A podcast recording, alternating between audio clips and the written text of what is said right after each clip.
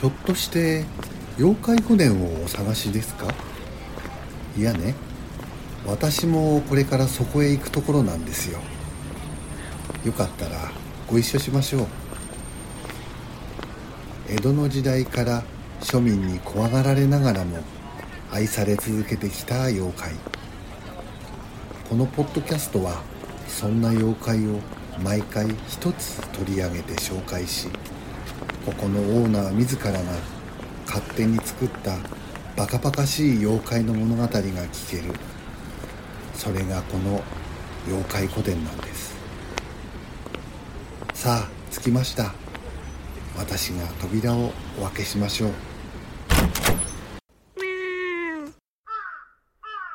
口裂け女。口裂け女は1979年の春から夏にかけて日本で流布され社会問題にまで発展した都市伝説。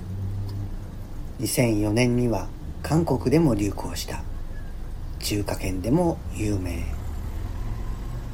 口元を完全に隠すほどのマスクをした若い女性が学校帰りの子供に「私きれい?」と尋ねてくる「きれい」と答えると「これでも?」と言いながらマスクを外す。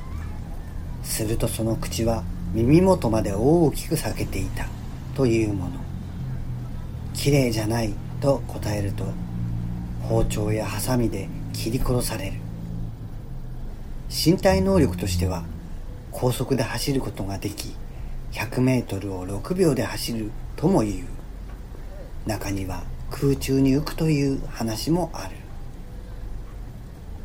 口裂け女から逃げるには様々な方法があると伝えられている。広く知られたものにはポマードとべっ甲飴がある。ポマードと3回続けて唱えると女がひるむのでその隙に逃げられるというもの。ポマードを投げつけたり振りかけたりして退散させる。手にポマードと書いて見せるという方法もある。べっ甲飴は口先女の好物でありこれを与えて夢中に舐めている隙に逃げられるというものがある。1979年8月それまで全国を席巻していたこの噂は急速に沈下した。これは夏休みに入り子供たちの情報交換口コミが途絶えたためとされる。実は私の小学校時代がまさにこの頃でみんなが信じており友達と集まって帰ったり戦うためと言っていい感じの棒を持って帰ったのが懐かしい記憶である。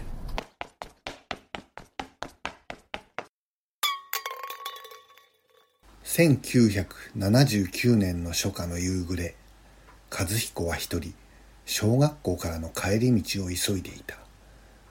最近巷では口裂け女なる化け物が出て子供たちを襲うと噂されていたからだ。くそー先生僕が隠し持ってきたウォークマン見つけて学校にはこんなものを持ってきてはいけません。先生がしばらく預かって君のお母さんに返しておきます。だって絶対先生僕のウォークマンで楽しんでるんだよ。まだ発売されたばかりだからね。おかげですっかり遅くなってしまったじゃないか。お母様に叱られちゃうよ。ランドセルを揺らしながら走っていく和彦がふと道の前の街灯に目をやると背が高く長い髪の女の人が立っていた。しかも噂に聞く顔を半分くらい隠すマスクをつけて「ママまさかこれが噂の口裂け女？どうしよう。よし僕はかけっこはリレーの選手なんだ。見えなかったふりして駆け抜けよう。和彦は必死で街灯の横を駆け抜けた。しかしマスクの女は余裕で和彦の横に並んでついてきた。あなた足早いのね。ところで私きれい和彦はいよいよ来たと思った。どうしよう。変な返事をすると殺されちゃうって言うし。そうだ。噂の呪文を言ってみよう。ポマードポマードポマード。それは単なる噂よ。それともう一つ。べっこう飴ってのもねもう飽きちゃったからダメよ。さあもう一度聞くわよ。私きれい和彦はもう頭の中が真っ白。何か時間稼ぎになるものはないかとポケットを探った。あった。これがダメならもう諦めるしかない。和彦はそれをマスクの女に投げつけた。何？ここれはドンパッチ巷じゃこれ売り切れてて手に入んないのよなんでこんな子供が持ってるのようんそんなのどうでもいい。やった一度食べてみたかったのよ。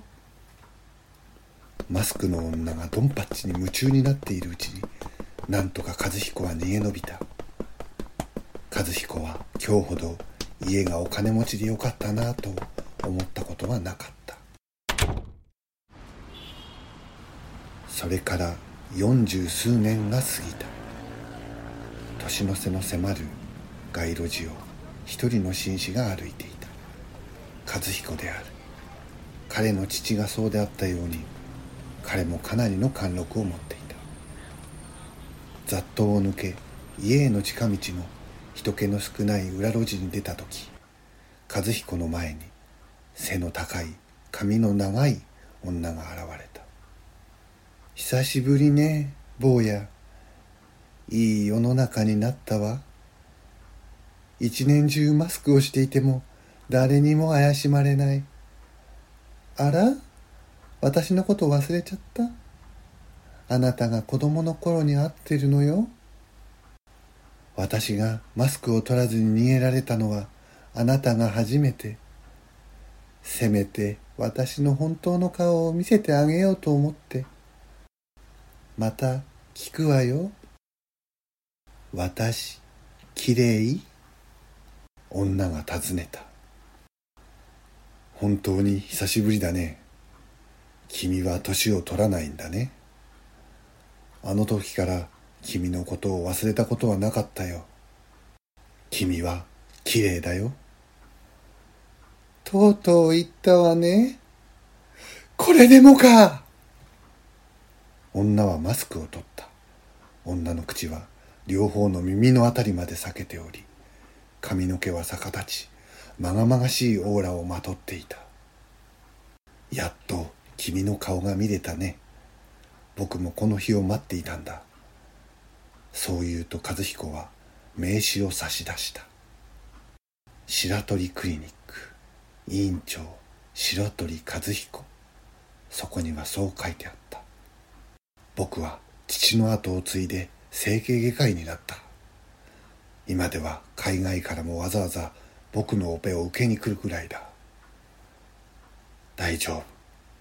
君のその傷はきれいになるよ。ちょっと早いが君への僕からのクリスマスプレゼントだ。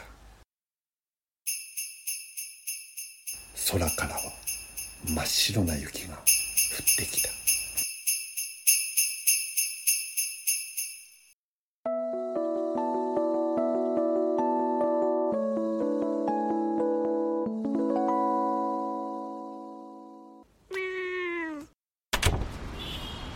いかがでしたか？今日の妖怪話は。もし気に入っていただけたのならフォローしてあげてください。また妖怪古伝へのご意見ご感想はこの番組の概要欄を見てくださいね。新しいお話は毎週土曜日午後5時に公開になるらしいですよ。もしよろしかったらまたこの場所でお会いしましょう。それではまた。